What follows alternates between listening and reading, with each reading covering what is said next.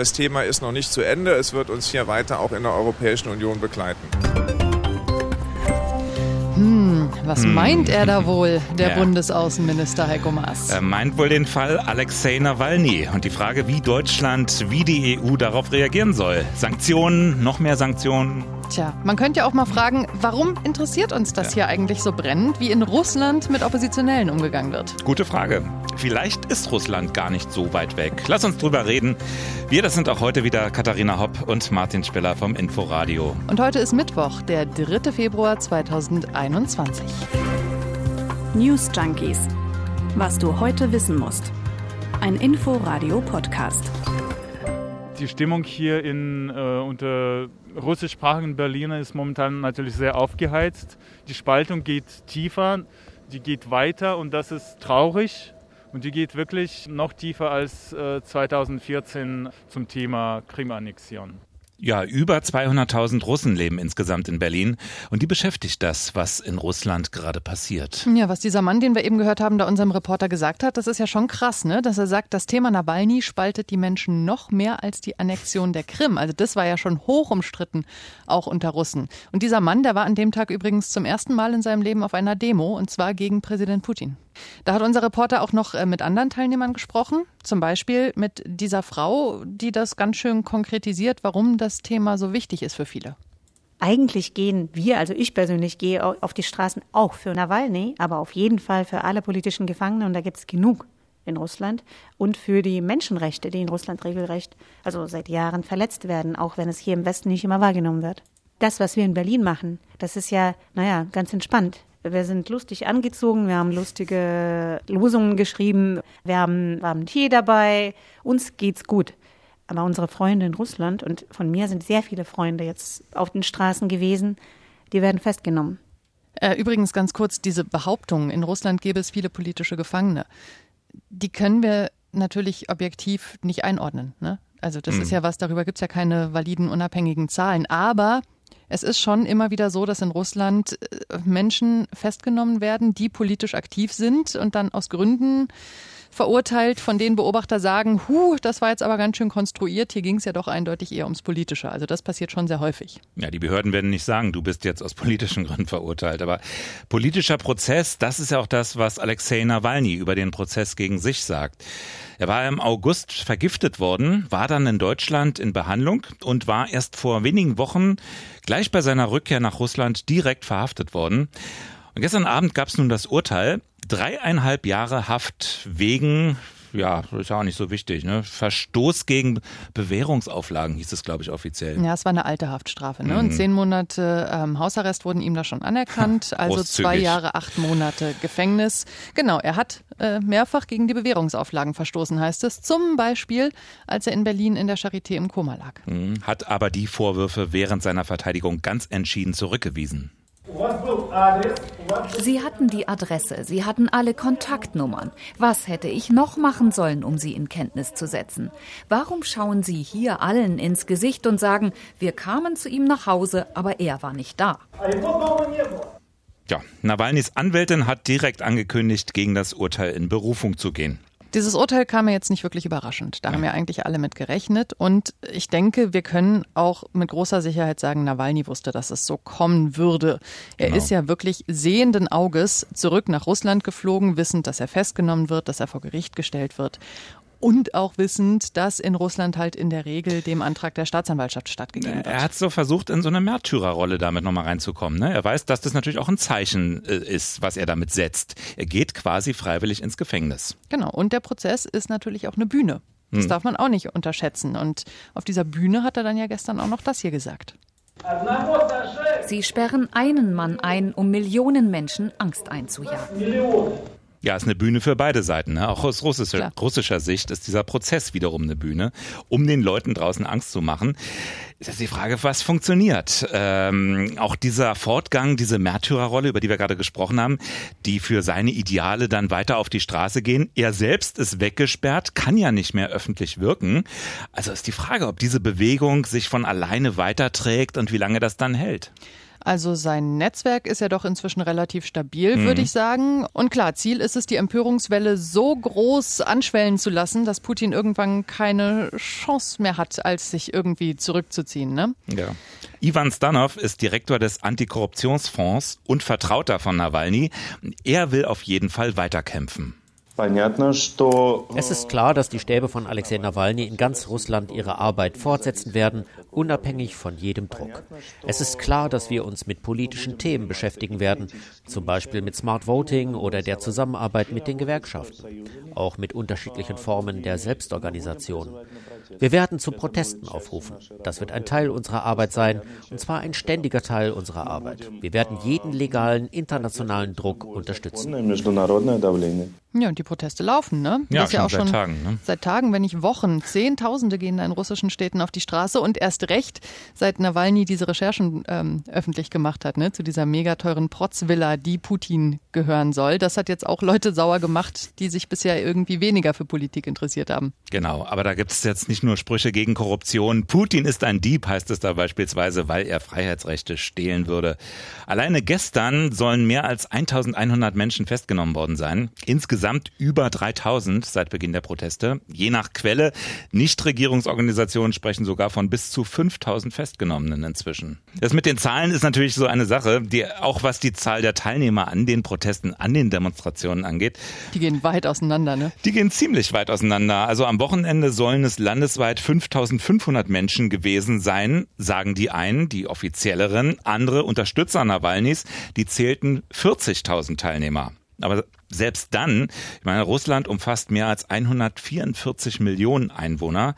Das heißt, selbst wenn 40.000 Menschen auf der Straße waren, dann war so grob jeder viertausendste Russe dabei. Jetzt könnte man sagen, immerhin, so große Proteste gab es lange nicht. Ich glaube aber trotzdem ganz kurz, das dürfen wir auf gar keinen Fall aus dem Blick verlieren. Ne? Es ist hier nicht wie in Belarus da wurde ja wirklich der Präsident abgewählt. Nee, Putin, der ist weiter sehr beliebt und es gibt wirklich viele, vor allem auch ältere, die, die wollen, dass alles so bleibt, wie es ist. Ja, bloß keine Ehe unter Homosexuellen oder was sich die jungen Leute in den Großstädten da sonst so komische Sachen aus dem Westen abgucken. Ne? Das wollen wir alles nicht. Der Vergleich mit Belarus ist sowieso ganz schwierig, weil das Land natürlich viel kleiner ist, viel zentralistischer. Da konzentriert sich der Protest dann auf Minsk. In Russland, in diesem Riesenland, ist das schon erstaunlich, äh, dass überhaupt so funktioniert, dass eben nicht nur in Moskau sich so eine Proteste formieren, sondern landesweit. Und das nimmt die Regierung ja auch ernst. Das merkt man zum Beispiel daran, dass sie die Proteste verunglimpft. Einige sagen, das wurde alles aus dem Ausland gesteuert. Ja, in diese Richtung geht auch zum Beispiel dieser Duma-Abgeordnete hier. Da funktioniert ein großes System, das seine Zentren, wo die Entscheidungen getroffen werden, sowohl bei uns, aber auch im Ausland hat. Sie arbeiten sehr synchron zusammen. Das gibt es doch nicht, dass alle plötzlich aufstehen und zusammen in eine Richtung laufen. Es funktioniert eine große Maschinerie, organisatorisch, politisch und finanziell. Klar, das kann es ja gar nicht geben. Ne? Die Proteste, die müssen irgendwie gesteuert werden aus dem Ausland und sonst woher kann man ja auch mal ein bisschen fragen, was ist schlimm daran, wenn sich Menschen koordinieren, ne? zum Beispiel über dieses Internet. Aber okay, Putin selbst hat sich ja neulich auch zu den Demos ja. geäußert und er hat auch ein interessantes Bild von den Demonstranten genau. vermittelt, ne? also als ob da ein Terrormob aufmarschiert. Warum sollte bei uns alles erlaubt sein, was sich außerhalb des Rahmens der Gesetze bewegt? Und was noch wichtiger ist, auf keinen Fall dürfen Minderjährige in die vorderen Reihen gestoßen werden. So etwas machen Terroristen, wenn sie Frauen und Kinder vor sich hertreiben. Hier ist der Fokus etwas anders, aber im Wesentlichen ist es dasselbe. Deshalb möchte ich noch einmal sagen, alle Menschen haben das Recht, sich politisch zu betätigen und ihre Meinung öffentlich zu äußern, aber im Rahmen des Gesetzes. Ja, also man darf protestieren, aber nur nach Gesetz. Und da steht was? Ja, Berufung auf das Gesetz ist natürlich ein bisschen arg schwammig. Ne? Genauso kann sich die Gegenseite auf die Versammlungsfreiheit berufen. Die gibt es nämlich in Russland. Ach. Allerdings hat äh, Putin sie im Laufe der Zeit tatsächlich immer weiter eingeschränkt. Es gab ja auch schon vor zehn Jahren Großdemos gegen ihn. Das fand er damals auch schon nicht so ganz toll. Grundsätzlich gilt, Demonstrationen müssen angemeldet und genehmigt werden, wie bei uns ja auch. Mhm. Nur gibt es in Russland halt doch immer wieder ziemlich viele Gründe, warum Demos jetzt eben nicht erlaubt werden. Im Moment ist es die Corona-Pandemie, wegen der sind seit Monaten überhaupt keine Versammlungen erlaubt. Ja, und das ist dann natürlich die Legitimation, um die Proteste gewaltsam aufzulösen. Tja. Und viele Leute haben ja auch Angst. Ne? Das haben hm. wir ja von der Berlinerin vorhin auch nochmal gehört. Aber es gibt inzwischen auch etliche Prominente, die ihre Zurückhaltung aufgeben. Zum Beispiel der in Russland wirklich sehr bekannte Rockmusiker Andrei Makarewitsch. Freunde, wir reden jetzt nicht darüber, was für ein Präsident Nawalny wäre, ein guter oder ein schlechter. Wir sprechen von etwas völlig anderem. Man hat versucht, einen Bürger unseres Landes zu töten. Als dies nicht gelang, wurde er bei seiner Ankunft entgegen der im Land geltenden Gesetze in ein Untersuchungsgefängnis gebracht. Er muss freigelassen werden. Das ist interessant, ne? Als ich die Bilder von den Protesten gesehen habe, habe ich mich auch mal gefragt, wofür gehen die Leute jetzt wirklich auf die Straße? Also da ist einmal diese Figur Nawalny, auch nicht immer ganz unumstritten in der Vergangenheit für mhm. Äußerungen. Oder eben ein freies Russland, demokratische Rechte, so wie es jetzt hier klingt. Sonst wird das ja oft auch gerne so von außen vereinfacht. Da hat man dann, ähnlich wie San Suu Kyi in Myanmar, hatten wir vorgestern das Thema, da hat man dann so eine Symbolfigur und die steht für das vermeintlich Richtige und das Gute. Aber hier geht's ja offenbar den jungen Leuten tatsächlich auch um die Sache an sich, um ihre Rechte. Das bewundert auch Katja Gloger, die ist Russland-Expertin, hatte lange für den Stern aus Moskau berichtet. Interessant dabei ist, dass es ja vor allen Dingen die jungen Menschen sind, die auf die Straße gehen. Diejenigen, die eigentlich niemand anderen als Präsidenten gekannt haben bislang, als Putin. Aber die natürlich auch, sagen, die russischen Realitäten erlebt haben und sich nun einfach nicht mehr abfinden wollen mit dieser gigantischen Lüge, mit all den Ungerechtigkeiten, mit dem Zynismus, mit dem ihnen Putin und die Elite immer wieder erzählen, dass es sich um einen demokratischen Staat handle, in dem alles nach Recht und Gesetz passiert und das Gegenteil ist der Fall. Und gegen diese, sagen große Lüge, gehen sie auf die Straße. Sie protestieren gegen dieses System und vielleicht noch nicht mal so sehr gegen Nawalny, als vielmehr für sich selbst und ihre eigene Zukunft. Jetzt sind so Proteste in Russland ja kein ganz neues Phänomen, haben wir ja vorhin schon kurz angesprochen. Mhm. Ich würde dir gerne mal einen Absatz vorlesen aus einem Spiegelartikel und du sagst mir, von wann der ist, okay? Okay. Noch deuten Umfragen auf eine, wenn auch knappe, Mehrheit für Putin hin. Doch ebenso klar ist auch, unangefochten kann Putin nicht mehr regieren. Der regelmäßige Protest Hunderttausender wird irgendeine Wirkung zeigen müssen. Puh. Ja, die ersten zehn Jahre bestimmt nicht seiner Amtszeit, denn da war er ja vor allem wirtschaftlich so erfolgreich und relativ unumstritten, aber ich würde sagen, zehn Jahre alt. Fast ja, also oh. sehr gut. Februar 2012, genau. Ein paar Monate vor der Präsidentschaftswahl damals. Da waren bei mehr als minus 20 Grad Kälte auch Zehntausende, Hunderttausende auf der Straße, um gegen Putin zu demonstrieren, gleichzeitig aber auch Zehntausende für Putin. Davon ist aber nicht viel geblieben, oder? Nee, Putin hat äh, unangefochten weiter regiert, würde ich mal sagen. da hat der Spiegel-Journalist äh, äh, sich äh, vertan. In diesem Jahr hat Putin ja sogar im Schnellverfahren die Verfassung so abgeändert, dass er noch 15 weitere Jahre regieren kann, wenn er wiedergewählt wird. Eigentlich wäre 2024 Schluss gewesen. Ja, und außerdem mhm. hat er sich auch noch lebenslange Immunität gesichert. Ist die Frage, ob man das jetzt diesmal oder ob er das diesmal ernster nehmen muss oder sitzt er da fest im Sattel auf seinem Pferd. Es gibt ja dieses berühmte Bild mit nacktem Oberkörper. Die Wirkung von Protesten, die lässt sich ja nun nicht nur an den Zahlen der Leute auf der Straße festmachen. Nawalny, der war ja zunächst als Blogger bekannt geworden. Der machte auch Enthüllungsvideos über Skandale. Und sein jüngstes Werk, das heißt Ein Palast für Putin. Und das wurde alleine auf seinem offiziellen YouTube-Kanal in zwei Wochen mehr als 106 Millionen Mal geklickt. Das heißt, er hat heute auch, anders als 2012, eine Öffentlichkeit, die natürlich im Virtuellen, nicht auf der Straße stattfindet. Ja, das ist vielleicht ein Unterschied. Das äh, bedingt sich dann ja, ne? Habe ich ja vorhin schon gesagt, da sind jetzt auch viele auf der Straße, die sagen, also was der irgendwie mit Menschenrechten macht, ist mir egal, aber wenn er mich um mein Geld bescheißt, da hört's auf. genau.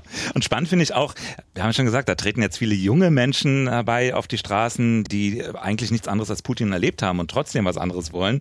Und trotz dieser ganzen Bedrohungskulisse, dieser Sicherheitsapparat, ja, Unmengen von Polizisten, da, da lassen sich die Menschen kaum beeindrucken. Da stehen die da und rufen noch, ich habe keine Angst vor dem Opa im Bunker. Das ist ein Spitzname für Putin. Der war entstanden durch seine selbst auferlegte Quarantäne in seiner Residenz vor den Toren Moskaus. Und das andere ist eben, dass jetzt vielleicht eine Persönlichkeit an der Spitze der Bewegung ist, ein vielleicht Charismatiker, also auf jeden Fall eine Führungsfigur in Form von Alexei Nawalny. Naja, so ganz neu ist er ja auch nicht mehr. Ne? Er hat ja zum Beispiel ja. schon 2013 bei der Bürgermeisterwahl in Moskau 27 Prozent geholt. Das war damals ein richtiger Achtungserfolg. Aber klar, er hat sich in den letzten Jahren weiter profiliert. Also scheint er jetzt schon eine andere Rolle zu spielen, ne? so als Charismatiker, als Führungsfigur.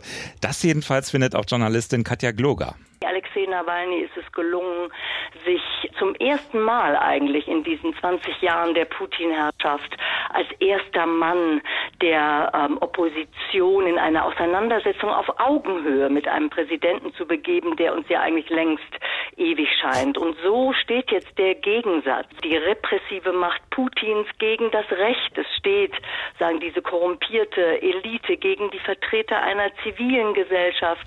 Und es steht auch ein trotz aller Fitness alternder Präsident gegen einen jüngeren, festentschlossenen Mann, der bereit ist, für seine Sache und für dieses Land ins Gefängnis zu gehen. Ja, und so interpretieren ja auch viele das Vorgehen jetzt. Ne? Also vom Giftanschlag bis gestern im Prinzip als verzweifelten Versuch, Nawalny loszuwerden.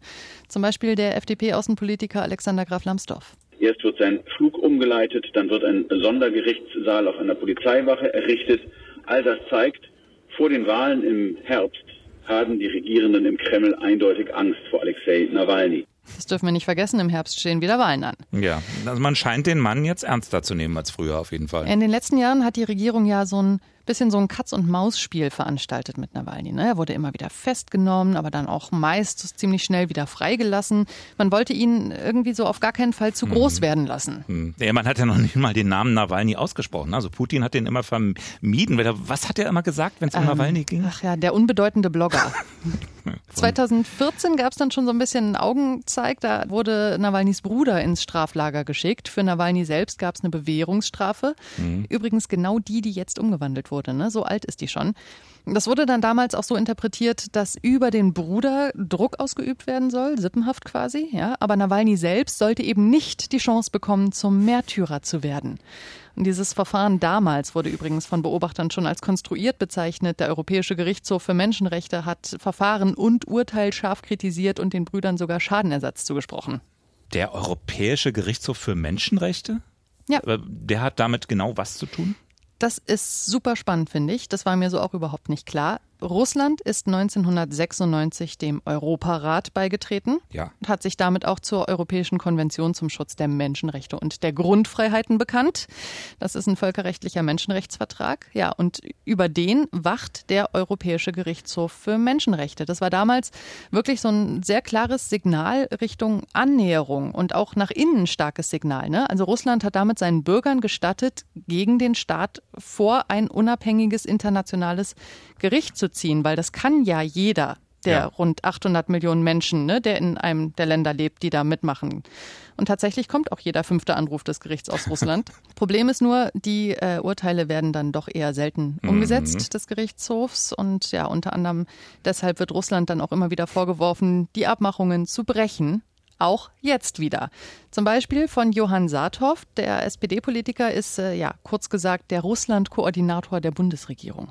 Russland verletzt seine eigenen Verpflichtungen, die es eingegangen ist bei der Europäischen Menschenrechtscharta hat sie sich darüber verpflichtet, dass Menschen frei ihre Meinung äußern können und sich auch zu Demonstrationen versammeln können. Ja, schauen wir mal auf die Reaktionen aus dem Ausland. Äh, hattest du den Eindruck, dass die diesmal deutlicher ausfielen, also gerade aus Deutschland? Och ja, es gab mal wieder harte Worte im ersten Moment. Ne? Regierungssprecher Seibert zum Beispiel. Ne? Die russischen Behörden haben das Opfer eines Mordanschlags mit C-Waffen verhaftet und nicht die Täter. Ja, das ist einerseits deutlich. Aber die Beziehung will man dann doch nicht so ganz aufs Spiel setzen. Ne? Also da geht's ja nicht nur um Nord Stream, wird immer viel diskutiert. Auch Sputnik V, der russische Impfstoff, über den Deutschland jetzt mit Russland verhandelt, ja, es, von der Bundesregierung kommt ja vor allem immer der Verweis, dass das hier nichts Bilaterales ist. Ne? Das ist, Deutschland hat Europa. da nichts zu sagen, nichts zu entscheiden. Da wird auf die EU verwiesen und die EU, die will erst nächste Woche weitere Entscheidungen treffen, weil der Außenbeauftragte Borrell, der fliegt ja jetzt erstmal jetzt Ende dieser Woche ja. nach Moskau zu Gesprächen. Aber ja klar, also die baltischen Staaten äh, würden sich da deutlich härtere, äh, nicht nur Worte wünschen, sage ich mal. Ja, und auch große Teile der EU. Also Frankreich zum Beispiel hat inzwischen auch klar gesagt, hier Deutschland Deutschland mit Nord Stream gefällt uns nicht mehr so gut. Und auch Katja Gloger, die Russland-Expertin, zweifelt, ob das noch so weitergehen kann. Auch in Deutschland muss man sich schon die Frage stellen, ob es reicht, eine Verurteilung zu verurteilen und ähm, wie lange man wirklich ähm, große Geschäfte mit diesem Regime machen will. Ja, Nord Stream. Äh, ich kann die Debatte ehrlicherweise nicht mehr hören. Die Bundesregierung sagt, es ist ein Wirtschaftsprojekt. Ähm, Kritiker sagen, äh, das ist natürlich auch politisch. Äh, da beißt sich die Katze irgendwie immer wieder in den Schwanz. Was sagt Gerhard Schröder? Weiß nicht, seinen Podcast länger nicht gehört. Aber generell hat man so das Gefühl, dass Deutschland vielleicht auch aufgrund seiner Geschichte mal sehr sensibel auf Demokratieverstöße sonst reagiert, ne, wenn sie anderswo passieren. Ja, da sind wir irgendwie wieder bei der Frage, was geht uns das eigentlich an, ne? was genau. da innenpolitisch passiert. Das ist, ist ich finde das auch interessant. Ähm, ja, man hat da irgendwie immer, es stellen sich einem automatisch die Nackenhaare auf, wenn es irgendwo anders sehr autoritär zugeht, ja. Wie geht's euch eigentlich dabei? Findet ihr das alles, was da gerade in Russland passiert, total wichtig oder ist euch das zu weit weg? Betrifft euch nicht so? Schreibt uns doch einfach mal eure Meinung. Würde uns sehr interessieren. Newsjunkies at inforadio.de ist die Mailadresse. Amazon-Chef Jeff Bezos hebt ab.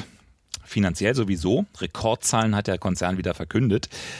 Kein Wunder, Amazon gilt ja auch als ja, der große Profiteur der Corona-Krise. Aber auch ganz persönlich, denn so ein Bezos, der hat ja nicht unbedingt nur ein Unternehmen.